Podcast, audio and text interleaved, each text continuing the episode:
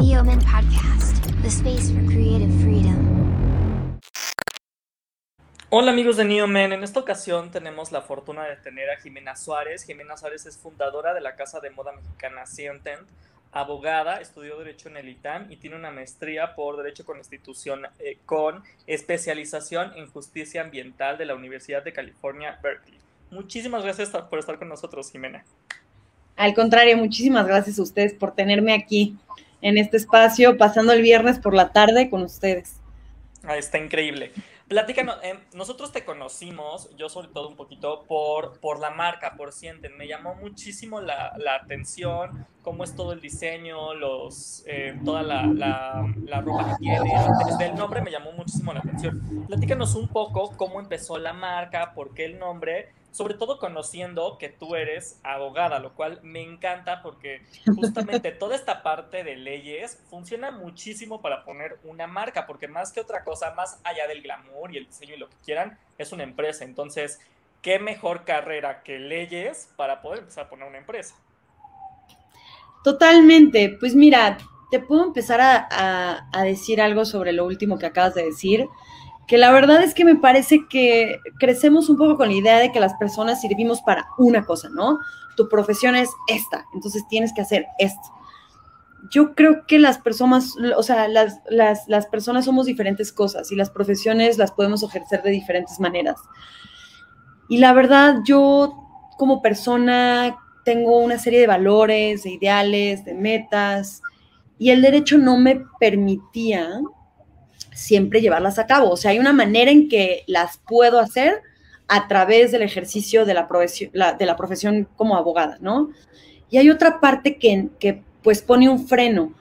Y la, la, moda, yo siempre digo, van a oír un poquito de ruido, perdónenme, porque estoy sobre no en la Ciudad de México. Sí, claro. Cualquiera que viva en la Ciudad de México me va a entender muy bien. Quien no está en la Ciudad de México va a decir dónde demonios está esta mujer. Pero bueno, este, la verdad es que para mí la moda es un espacio, o sea, como cualquier espacio creativo que te permite llegar a diferentes personas, diferentes eh, culturas, diferentes sectores, con una forma de comunicación que permite establecer un puente, a pesar de todas las diferencias que, nos caracterizan en una sociedad democrática y las, las diferencias, al contrario, en lugar de, ser un problema, deberían de ser un, un agente enriquecedor, ¿no? Y, justo la moda me, parece que permite crear ese puente y permite establecer y llegarle al público que tiene estas preocupaciones, que tiene, que tiene estos valores y que quizás eh, también no nada más es la creación de piezas por piezas, accesorios por accesorios, moda, por moda. Yo creo que las cosas han ido cambiando en los últimos años y precisamente estos puentes que se generan a través de la innovación, la creatividad, pues permiten crear eh, un significado que va más allá de la moda, a cada pieza. Nosotros es lo que siempre decimos en Sentient. Yo, yo empecé esta casa de moda diciendo, quiero otorgar un significado a, cada una de las prendas que hago, a cada uno de los accesorios que vamos a, que vamos a ir muy pronto sacando. Y, creo que el derecho ya no me permitía hacer eso. Sin embargo, el derecho me ha permitido hacer otras cosas, llevar, como tú bien dices, una empresa, eh, poder hacer mis propios contratos, ahorrarme al abogado o a la abogada.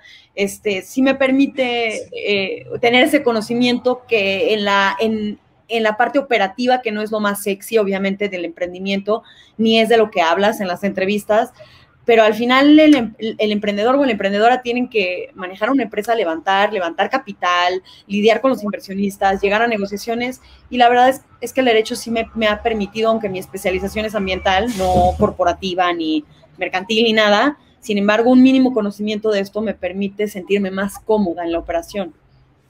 Claro, aunque aquí sí vamos a tocar justo el tema tanto de Sentient, la parte de moda, la parte que yo sé que es una marca vegana, que es una marca sustentable, que es una marca con eh, una, una, factoría como tal timeless, ¿no? Que es para cualquier tipo de personas, para hombres y para mujeres, pero también nos gustaría justo saber un, un poco de cómo se levanta una empresa, como bien nos acabas de decir, cómo se levanta la parte de contratos, porque luego mucha gente, eh, sobre todo los que los que están empezando o igual y con esta pandemia dicen, yo sabes que a mí me gusta diseñar o yo también quiero poner mi propia marca, luego todavía no saben toda la parte detrás, no nada más es encontrar al patronista o tú ponerte a diseñar. Es como bien nos acabas de decir, levantar una empresa es todo un show. ¿Tú cómo empezaste? ¿Tú en qué momento decidiste, ok, voy a empezar esta marca de moda? Y te empezaste a dar cuenta de que una marca de moda como tal es una empresa y todo lo que se tiene que recorrer para levantar una empresa y levantar una empresa en México, que no es nada sencillo. No, realmente lo que acabas de decir es, es, es algo que no nos, quizás no nos gusta decir o sonamos negativos, pero México tiene muchísimos obstáculos. Yo considero que que, me siento realmente muy privilegiada de haber tenido la oportunidad de emprender, de emprender un sueño, de emprender algo que, se relaciona al tipo de valor que yo quiero dejar, o sea, o, el tipo de valor por el que yo quiero luchar, que es un valor, más allá de un valor financiero que lo necesitas, em, y necesitas velar por ese valor financiero para levantar una empresa, porque si no, de otra forma tendríamos que eh, formar una ONG y no una claro. Sí, sí, sí, o sea, eh, de buenas ilusiones no vives. No, desafortunadamente, como dice mi papá, de amor y aire fresco no se vive. Eh, ojalá que sí, pero no se vive. Entonces, yo me siento muy privilegiada, pero es cierto que no todo mundo cuenta con ese privilegio. Yo acudí siempre, pues tuve la oportunidad de ir a escuelas, eh, de tener un posgrado, de, tener las oportunidades de, de, profesionalmente de levantarme y no todo mundo las tiene. Entonces, yo sí considero que el emprendimiento en un país como México, un país muy fragmentado en términos, en términos socioeconómicos, hace que el emprendimiento sea mucho más difícil, si ya es que lo es, para aquellas personas como yo que han tenido la oportunidad de, ser educadas, eh, de tener las oportunidades para, para precisamente eh, nutrir mi vida profesional, ¿no? Entonces, yo diría que realmente, o sea, mucha gente va a decir, haz un business plan o haz no sé qué. Yo cuando empecé a decir necesito emprender, necesito hacer un proyecto que me da algo más como persona, fue cuando yo eh, me fui a la maestría, me fui a la maestría hace más años de los que quisiera yo contar, ¿verdad? Pero bueno, me fui a la maestría hace como unos ocho años y yo ya estaba eh, en esos momentos, era abogada de diferentes movimientos sociales, eh, trabajaba yo en cuestiones de violaciones graves a derechos humanos, trabajé en prevención del delito, em, temas relacionados a la igualdad de género, particularmente a los derechos reproductivos de las mujeres. Y, pero mi especialidad siempre fue y mi inquietud principal siempre fue el desarrollo sostenible y el cuidado, o sea, la conservación, protección y, y cuidado del medio ambiente, ¿no? Entonces, eh, yo hice mi maestría en, eso como abogada, pero ya estando allá en el posgrado y también me fui a un lugar donde el emprendimiento es la, es la regla, más no la excepción. Claro, eh, Berkeley College en California, ¿estoy en lo correcto? Exactamente, en, en, la Universidad de California, Berkeley, que está sumergido en el norte de California, muy cerca de, Silicon Valley, donde el emprendimiento es, es algo muy común. Eh, estaba yo siempre eh, cuando tenía tiempos libres, que no estaba yo yendo a clases o haciendo mi tesis para la maestría, iba yo a seminarios, em, cursos, era oyente en la escuela de, negocios también de la Universidad de Berkeley, que se llama Haas Business School. Y, ahí fue cuando, cuando empecé a idear como está este objetivo de, de hacer un emprendimiento social, es decir, un emprendimiento que además de generar valor económico, genera valor social y ambiental, ¿no? O sea, estás eh, no solamente atendiendo eh, un, quizás un agujero en el mercado o quieres entrar a un mercado, quieres entrar a un mercado y a una industria y penetrarla de tal forma que, logres crear un impacto positivo eh, en diferentes formas, ¿no? Entonces, ese era mi objetivo desde entonces y tenía obviamente una relación con lo que yo venía haciendo como abogada, trabajando en derechos humanos em, y en temas de medio ambiente, regresé a México, a México fui abogada de, una serie de, organizaciones de la sociedad civil y para la última organización eh, en la que fungí como, como, abogada, eh, es una organización internacional que se dedica a la protección de, animales que están atorados en la cadena alimentaria, ¿no? En la industria, o sea, explotados eh, en la industria alimentaria y desde ahí dije, me frustra mucho que, o sea, realmente, particularmente mi trabajo como abogada, se limita a esperar que exista una voluntad política para hacer algo, para ya sea modificar una ley, para crear una política pública, eh, para hacer una campaña de concientización y que realmente muchas veces no son no estás comunicándote con tu público, este, ahora sí muy, muy de emprendimiento, no estás comunicándote con tu público objetivo. Muchas veces estás comunicando con políticas y políticos o funcionarios y funcionarios públicos y no es con un juicio de valor, la verdad no lo digo desde ahí, sino que su, su, objetivo es otro. Em, eh, no claro, cada quien tiene como una agenda y tu agenda que era un poco como ayudar porque aparte era parte de tu trabajo como tal, decías que yo necesito pasar por todos estos y no necesariamente les interesa la manera en que yo ayudo o mi profesión para estas cosas porque hay otros temas ahí en la mesa, ¿no? Que no los van a tocar con intereses económicos y demás. Exactamente, exactamente. Y, y, para mí era muy frustrante siempre encontrarme o toparme con pared o ver realmente que yo pasaba horas y horas y horas, meses de mi vida eh, dedicadas a, por ejemplo, eh, trabajar un, punto de acuerdo en el Senado o eh, cabilear eh, la creación de una política pública ante la Secretaría de Agricultura. Y, y habían pocas, o sea, pocas oportunidades de que esto realmente se pudiera hacer y no tenía que ver con algo que yo estuviera haciendo mal o bien, simplemente el contexto no lo permite porque hay contextos políticos que permiten y que no permiten ciertos avances o simplemente eh, no es tan sencillo precisamente por lo que tú mencionas, ¿no? Que hay una serie de intereses políticos, económicos, sociales que, trastocan diferentes agendas y que una sola no necesariamente puede avanzar tan rápidamente.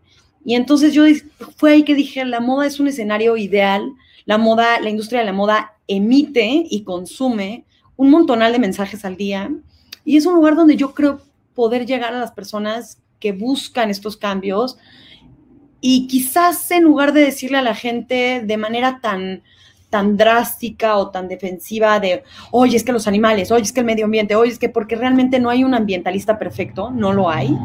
Eh, en una entrevista hace poco, perdón, ¿eh? el ruido. No te preocupes, no te preocupes.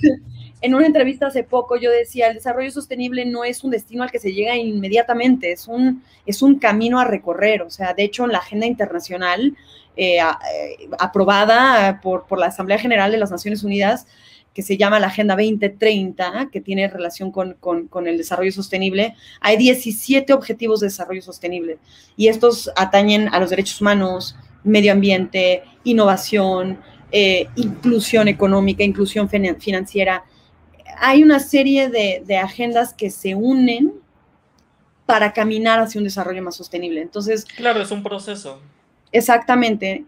Y, pues yo quería precisamente emitir y crear una comunidad y que cada pieza, cada prenda, cada accesorio tuviera un significado y a través de ellos precisamente generar como un impacto que tuviera que ver con estos valores, ¿no? Que yo considero importantes. Me tardé un poco, la verdad, porque pues obviamente en términos financieros, por mucho que una haya tenido las oportunidades de, de acceder a una educación de calidad y demás, pues yo no contaba con el, personal, el capital personal para, para hacer un emprendimiento de este tamaño. Sí, claro, no, no es, no es tan fácil. O sea, si tú no creces con no X cantidad y, no te ayudan, o a veces si no tienes el familiar que te puede ayudar, o tu familia, o tú, tus ahorros, dices, híjole, pues, yo, yo tenía algunos ahorros. Es complicado. Es muy complejo. yo tenía algunos ahorros. que alcance.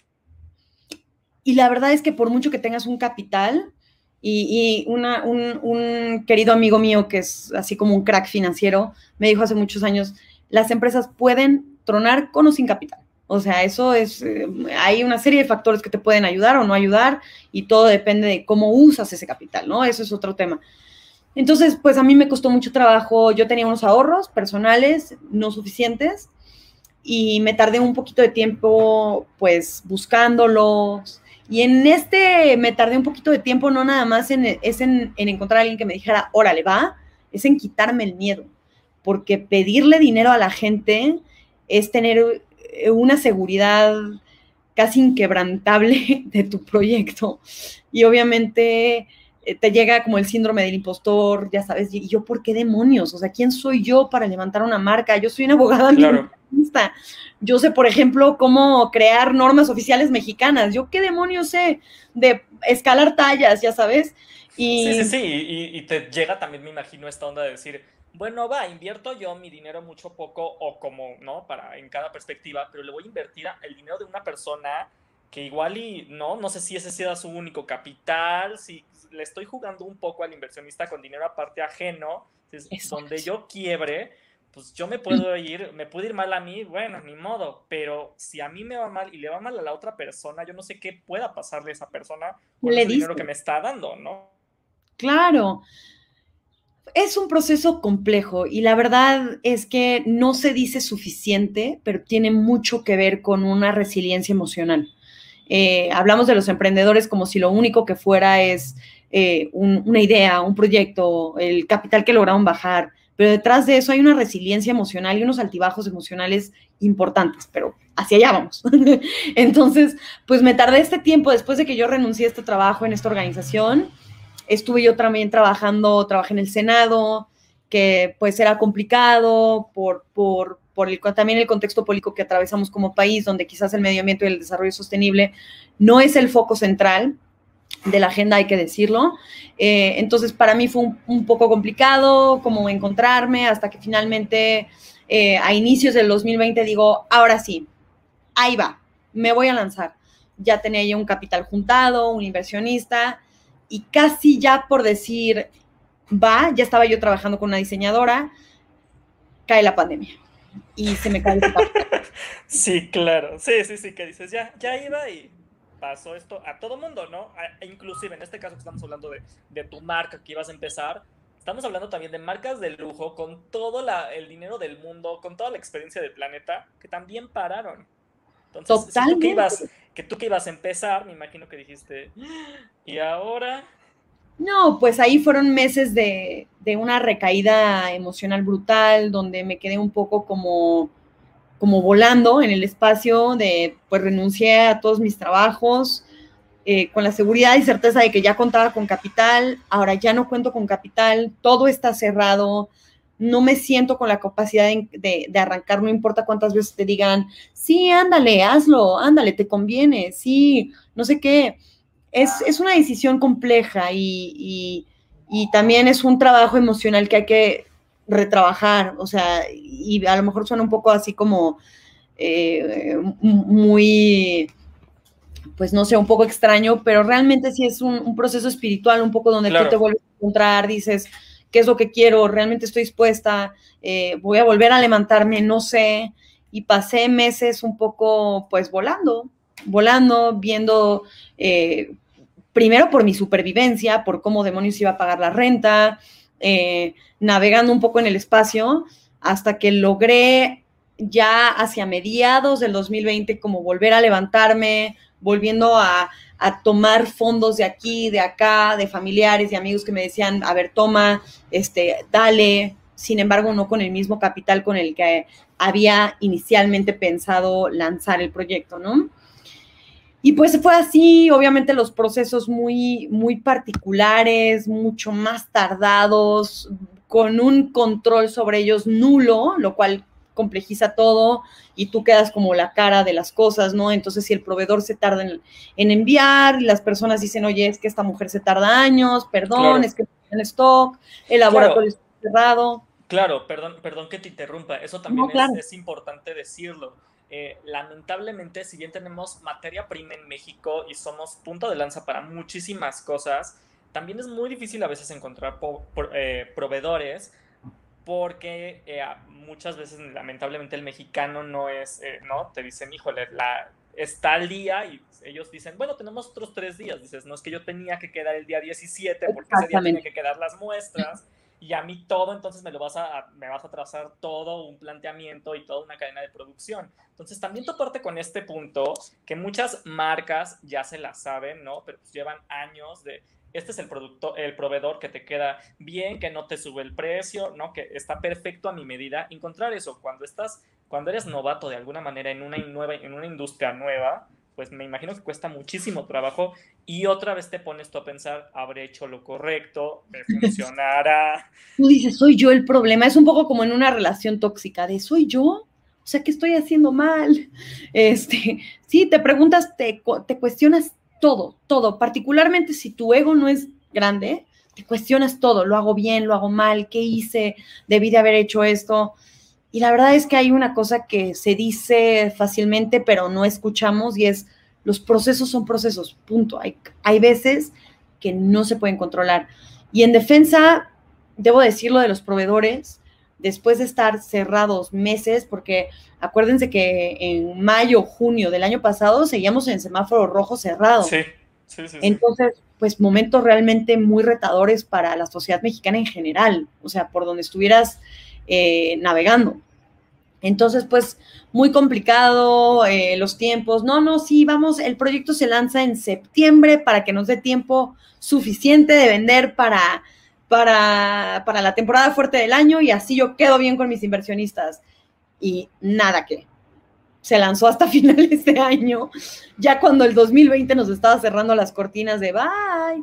Y, el, dos- y, el- y la verdad es que en diciembre del 2020 fue un diciembre particular, no fue un diciembre muy halagador para el, para el, para el consumo ni para la economía. La gente estaba Claro. asustada. La realidad es que nadie quería gastar tampoco, o sea, ¿no? Y se Cuando entiende. Te, te quedas igual y sin trabajo, o estás como en esta onda de no sé si me van a correr o no, o híjole, tengo igual un negocio propio, pero pues, no le puedo tampoco andarme comprando mucha ropa. Pues, lo último que estás pensando es voy a lucir una nueva playera, una, una- una nueva camisa o una nueva chamarra, ¿no? O sea, es, es complicado. De por sí lanzar una marca es complicado, en, en ese momento era más, me imagino. Sí, totalmente, totalmente. Y la verdad es que ya salimos, en un momento salimos a finales de noviembre, cuando la verdad es que si lo vemos como una obra de teatro, el 2020 ya estaba bajando el telón, o sea, bye. Entonces fue como un lanzamiento muy disparejo porque eh, tuvimos una campaña súper bonita, eh, le echamos todos los kilos y como que no tuvo ese auge que normalmente hubiera tenido uno sin pandemia y dos con meses de anticipación, ¿no? Entonces, pues yo te diría que lo, realmente el, cómo emprendí o cómo decidí emprender eh, fue un, un, realmente un subivaje emocional y de contextos que favorecieron o me echaron 20 pasos para atrás y fue poco a poco de ir tocando diferentes puertas porque uno a veces piensa, y esto es en general, esto es en general, uno a veces piensa que ya tocó la última puerta que podía tocar y eso nunca es verdad. Siempre hay otra puerta que se puede tocar, que quizás se puede abrir para nosotros. Eso se lo dejo a todas las emprendedoras, a, a, todas las y los emprendedores que nos escuchan. Siempre hay otra puerta, por mucho que tú creas que ya no hay posibilidades de avanzar. Y yo sé que suena muy positivo, muy, ah, pues qué padre, seguro ya lo tuve fácil. Eh, fueron muchos llantos, muchas decaídas, muchos días en los que apenas me podía parar de la cama, porque yo también pues tomé decisiones en mi vida que me pues fueron sacrificios profesionales. Que claro, que... también te afecta el día a día, ¿no? O sea, tienes claro. un día a día como todos. Exactamente. Entonces, pues realmente yo creo que lo más retador fue decirle a la gente, oye, dame dinero, porque la gente te dice de todo, hasta, ¿y por qué te necesito? ¿Y qué me dice que tú sí? Y, y, y te dicen, y muchas cosas que pueden hacer que dudes de ti mismo, ¿no? De ti misma. Y creo que es, es, es saber cómo mediar con esos egos en esas negociaciones y saber empujar eh, algo de lo que tú tienes certeza por el ideal que tengas o por el valor que tengas, también haciendo un trabajo de ir paso por paso, tomarte el tiempo de pensarlo, qué, qué vas a necesitar, cuánto capital vas a necesitar, porque yo hice un cálculo inicial de, yo creo que vamos a necesitar este capital, que es normal, y en realidad no era suficiente. Sí, sí, sí, sí. Luego dicen que no hay dinero que alcance. Exactamente. Entonces a los tres meses, cuatro meses, yo, Dios santo, Dios santo, ya no tengo dinero, ¿qué voy a hacer? Toda la gente que depende de mí, Jesucristo. Entonces, pues otra vez fue el ejercicio de, ok, no levanté el capital que necesitaba levantar, entonces realmente es hacer un ejercicio como de proyecciones. Y para mí, o sea, yo soy abogada, tú me dices, haz un contrato o registro una marca y digo, ok, tú me dices, haz unas proyecciones y era de, oh por Dios, ¿dónde empiezo? O sea, ¿qué digo? ¿Qué proyecciones? Sí, no sé, claro. no sé nada. ¿En dónde busco? ¿Quién? ¿Dónde tomo la siguiente carrera? ¿No? No puede ser que ahora tenga que hacer ahora otros tantos años para lanzar mi marca. Eso, ¿no? Y eso me lleva a otro consejo, pedir ayuda. Me costó muchísimo trabajo quitarme un poco ese velo de pena, que no era ego, era pena, era vergüenza. Si yo, Jimena, que estudié y siempre traté de levantarme y en mis, en mis trabajos, no viajaba yo por medio de ayuda, era, o sea, yo ejercía mis trabajos como abogada a través de un conocimiento técnico que yo ofrecía a la institución u organización en la que me encontraba. Y a diferencia de ello, como emprendedora, yo tenía que pedir ayuda para poder dar un paso hacia adelante. Y esta ayuda no solamente era eh, a mis seres queridos para tener un soporte, sino también a personas que yo conozco con un know-how que pueden aportar, que no puedo pagar, sin embargo, eh, me puedo sentar a ver con ellos qué, qué puedo hacer para hacer un intercambio. Y eso no es siempre un ejercicio fácil emocionalmente, porque te sitúa en un lugar, te conectas de una manera muy directa con la parte más vulnerable que uno puede llegar a sentir, ¿no? Que no tienes mucho que ofrecer, que dependes de alguien, te pones un poco al amparo de, lo que la otra persona te vaya a pedir. Claro. Y siempre lo normal es, sí, o sea, el no siempre está ahí. Y el no hay que tomarlos con, con, con, con mucha buena fe y mucha estabilidad y con cero personalización. O sea, no es personal el no. Hace mucho no me acuerdo quién me dijo nada es personal y es cierto es cierto. O sea, si el no, oye, no, pues realmente no me conviene, puede verse a mil razones que no es que tu proyecto no valga la pena o tú como emprendedor o emprendedora no tengas nada que ofrecer, simplemente los procesos no están adecuados, o sea, o, los procesos no se alinean entre tú y esa persona. Pero eso es un consejo que sí lo doy a cualquier emprendedora o emprendedor que esté allá afuera escuchando esto. Hay que saber pedir ayuda, y no importa, conéctate con tu parte vulnerable y decir, no puedo sola, no puedo solo, e ir allá afuera a buscar quiénes de tus conocidos, aunque no sean tus amigos, o no, no sean amigos tan cercanos. Yo le he pedido ayuda a amigos míos muy cercanos. En febrero fui llorando a ver un amigo muy querido que se llama Mark y le dije que ya no podía, que estaba a punto de tirar la toalla, me levantó y me dijo, a ver, vamos a ver, ¿qué necesitas? Yo te apoyo. Así como he ido a ver amigos muy cercanos, he ido a ver a gente que no es tan cercana o con quien no tengo tanta confianza, es más bien una relación que hemos tenido de manera profesional y he tenido que decir, yo sé que tú tienes este know-how, yo tengo esto, te puedo ofrecer esto, que a lo mejor para ti es un papel ahora, pero de qué manera lo podemos hacer y es, y es ser muy perseverante en, la ayuda que tú pides. Entonces, creo que eso es clave.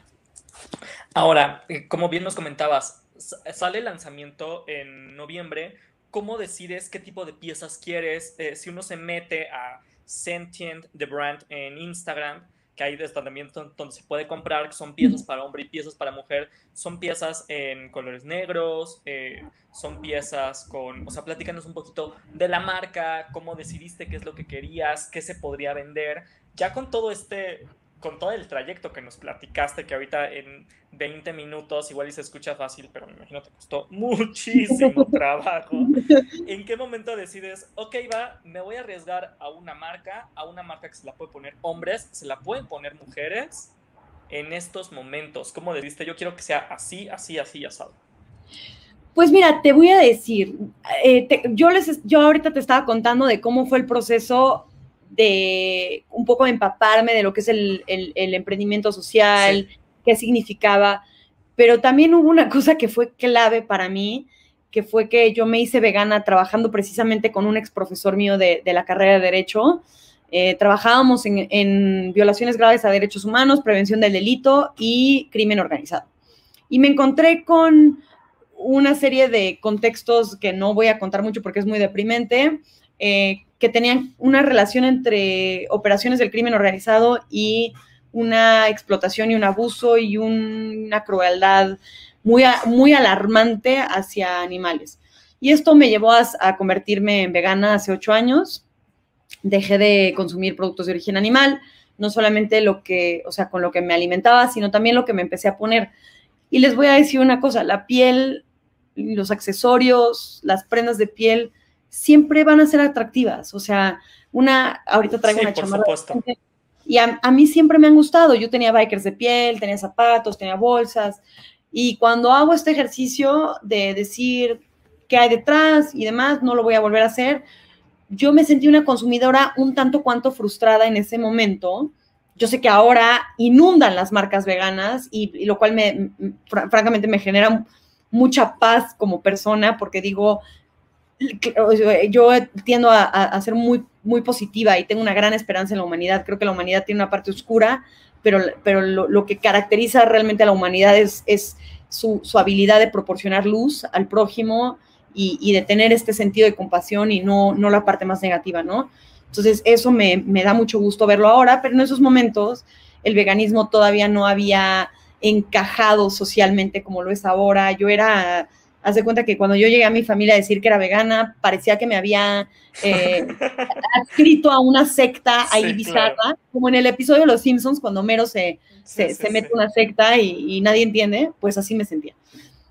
Entonces yo desde ese momento dije, algún día quiero tener una marca donde hay outwear de piel, o sea, lo mismo que encuentras allá afuera, o sea, una marca que ofrece realmente productos peleteros, pero totalmente veganos, con un sentido y una conciencia de quién los está haciendo, es decir, enaltecer a la persona que está fabricándolos y dejar de tratarlos así, eh, lo cual tiene una relación compleja con, el, con el precio final que uno ah, ofrece al consumidor.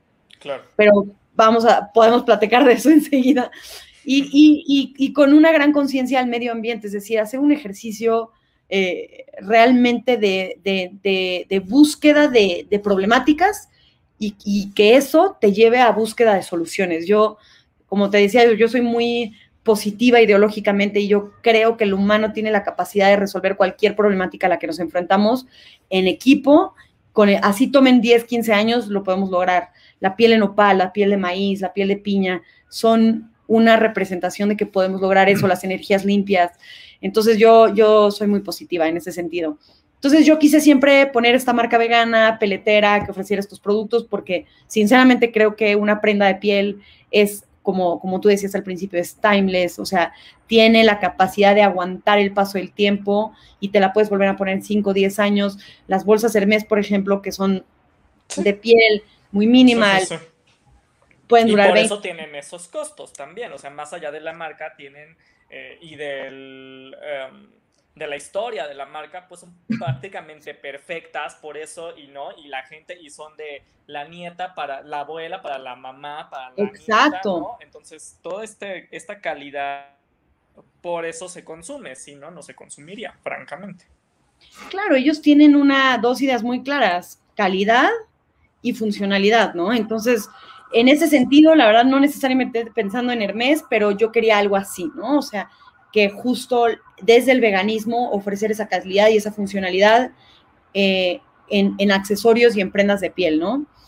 Porque me sentía una consumidora frustrada. Pues obviamente le regalé, me acuerdo en ese momento, le regalé mi biker favorita, mi amiga Ruth, y ella está feliz y, y me costó. Fue como, ya no puedo, es la piel de una vaca, tómate la regalo. Ella fue muy feliz eh, porque era una, una, una biker, perdón, la mulata. No te preocupes, no te preocupes. Era una biker Patricia Pepe divina. Y pues bueno, ella fue muy feliz y yo dije, ok, esto me lleva a decir, algún día lo lograré.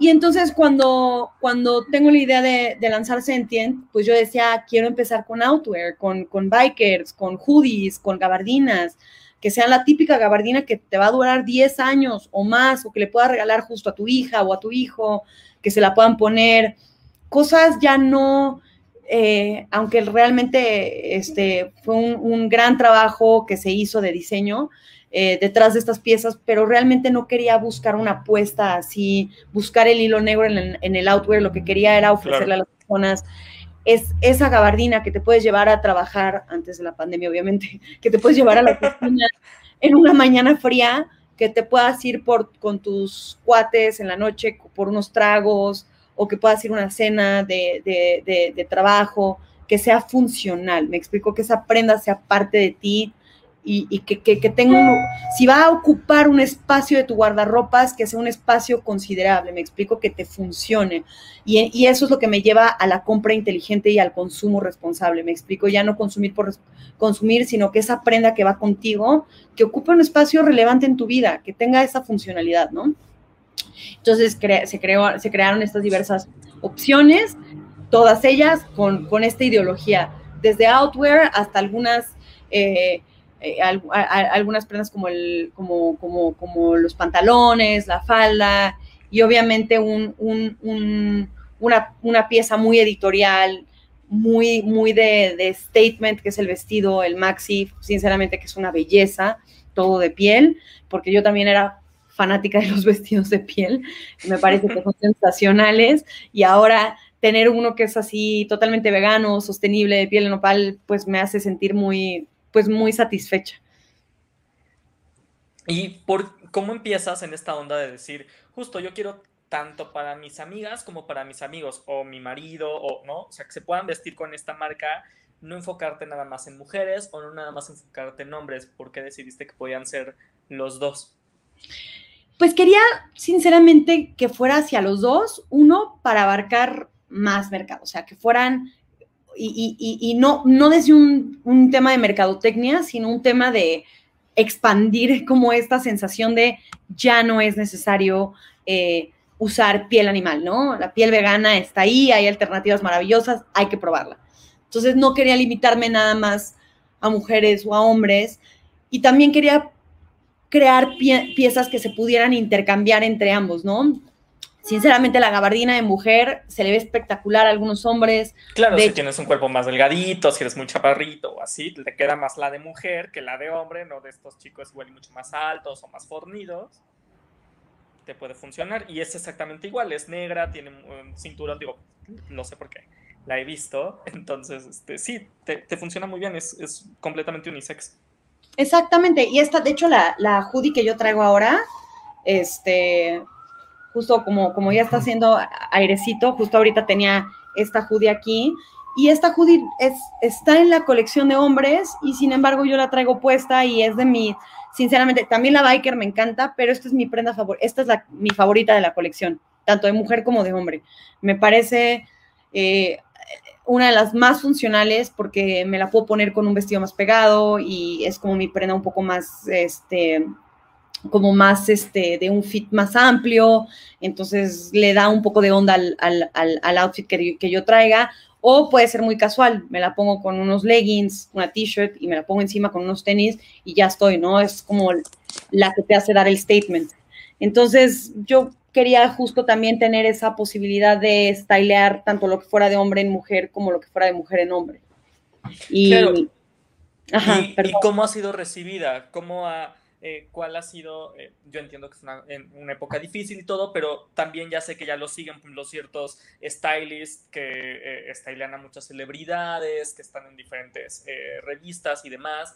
¿Cómo ha sido como recibida justo por esta comunidad, tanto de moda, qué tipo de respuesta has obtenido y también me gustaría saber, me lo comentaste al inicio, que van a lanzar accesorios, ¿cómo está también esa parte? Pues realmente me considero pues una persona que obviamente atraviesa diferentes etapas tanto del día, o sea, el día, el mes y el año pueden tener diferentes estaciones, ¿no? Sin embargo, considero que, que, que realmente hemos tenido mucha, mucha suerte y me considero que, soy muy privilegiada en haber tenido esta respuesta tan positiva a, la marca, tanto a la ideología como al tipo de prendas, eh, a los diseños, porque realmente ha tenido una respuesta muy positiva. Digo, no faltan de repente un hater por aquí, un hater por allá en redes sociales, ya sabes. Claro, eso es normal. Ah, exactamente, en un país donde los bots eh, eh, son, son abundantes, pero pero la verdad es que sí, sí considero que, he tenido como ese privilegio de contar con mucho apoyo de allá afuera, de personas que no me conocen, eh, las personas que me entrevistan, muchos medios que le han dado mucha difusión a la marca y pues eso me tiene muy contenta. Obviamente empujando outwear, que era lo que yo quería hacer mucho la primera mitad del año o, durante unos meses por lo menos, para darnos esa, esa simbología de ser una marca que que empuja outwear y, prendas que normalmente son de piel y que ahora son veganas, sostenibles y darles la oportunidad, ¿no? Entonces quise esperar para darle como ese enfoque y, pues ya vamos a, mudarnos hacia accesorios y ya vamos a integrar eh, hacia segunda mitad de año algunas otras eh, texturas, otro tipo de, materiales igualmente sostenibles, porque hacemos, y, y, la verdad es que yo le invierto una gran cantidad de mi tiempo a buscar el material, que tenga una trazabilidad, que yo tenga la certeza de que cumple con la misión de la marca, que haga una gestión responsable de los recursos naturales, que minimice el impacto. Entonces, esa es una parte que me importa, pero ya vamos a ir introduciendo para darle un balance también a la marca, ¿no? O sea, sí ser una marca peletera en el sentido vegano, pero también ofrecer otro tipo de texturas. Y estoy mucho más feliz de, de, haber tenido como la oportunidad de, de, crear los accesorios como con un, pues con un enfoque de impacto también muy importante para mí y para la marca, que se relaciona con la marca, porque trabajamos con una, una organización de la sociedad civil que yo admiro muchísimo. Es una organización de la sociedad civil que realmente se ha destacado por su, por su trabajo en conservación, protección y restauración del medio ambiente. Ellos han hecho el enorme esfuerzo de buscar los fondos eh, pertinentes para comprar un pedazo de terreno eh, y, creo que son, se extiende a más de 22 mil hectáreas en, el estado de Sonora, que es uno de los últimos lugares donde encontramos el jaguar mexicano en zona desértica y proteger precisamente ese corredor biológico.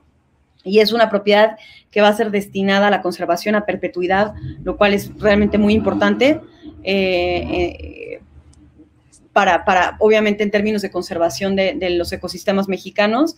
Esta organización se llama Naturalia, su fundador y director es Oscar Moctezuma, y hemos estado trabajando muy de la mano para ver de qué forma, a través de la moda, podemos eh, visibilizar este esfuerzo de, que han hecho ellos y además ayudarlos a recaudar más fondos para ampliar el, el corredor biológico, porque obviamente esto permite que la fauna eh, pueda viajar en, un territorio más amplio, ¿no? Y, pues llegamos a la conclusión de que pues creamos la bolsa Pantera.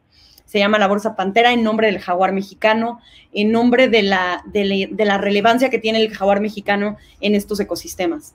Y pues ya viene muy pronto, ya viene muy pronto. Así que con la compra de la bolsa Pantera, eh, mínimo el 10% del, del, valor de la bolsa va a Naturalia, para que ellos puedan seguir expandiendo su misión en la Reserva Jaguar Norte, que es la que ya le llaman, y la iniciativa que ellos han emprendido se llama Operación Jaguar para rescatar al jaguar mexicano, que son los últimos ejemplares que, quedan en, una zona desértica mexicana. Está increíble. ¿Y dónde podemos encontrar justo la marca Sentient? para la gente que le interesa, que quiera ver, ¿dónde te podemos encontrar tanto en redes sociales a la marca y dónde se puede comprar? Nos pueden encontrar en arroba. Eh, en arroba en redes sociales, en Instagram y Facebook.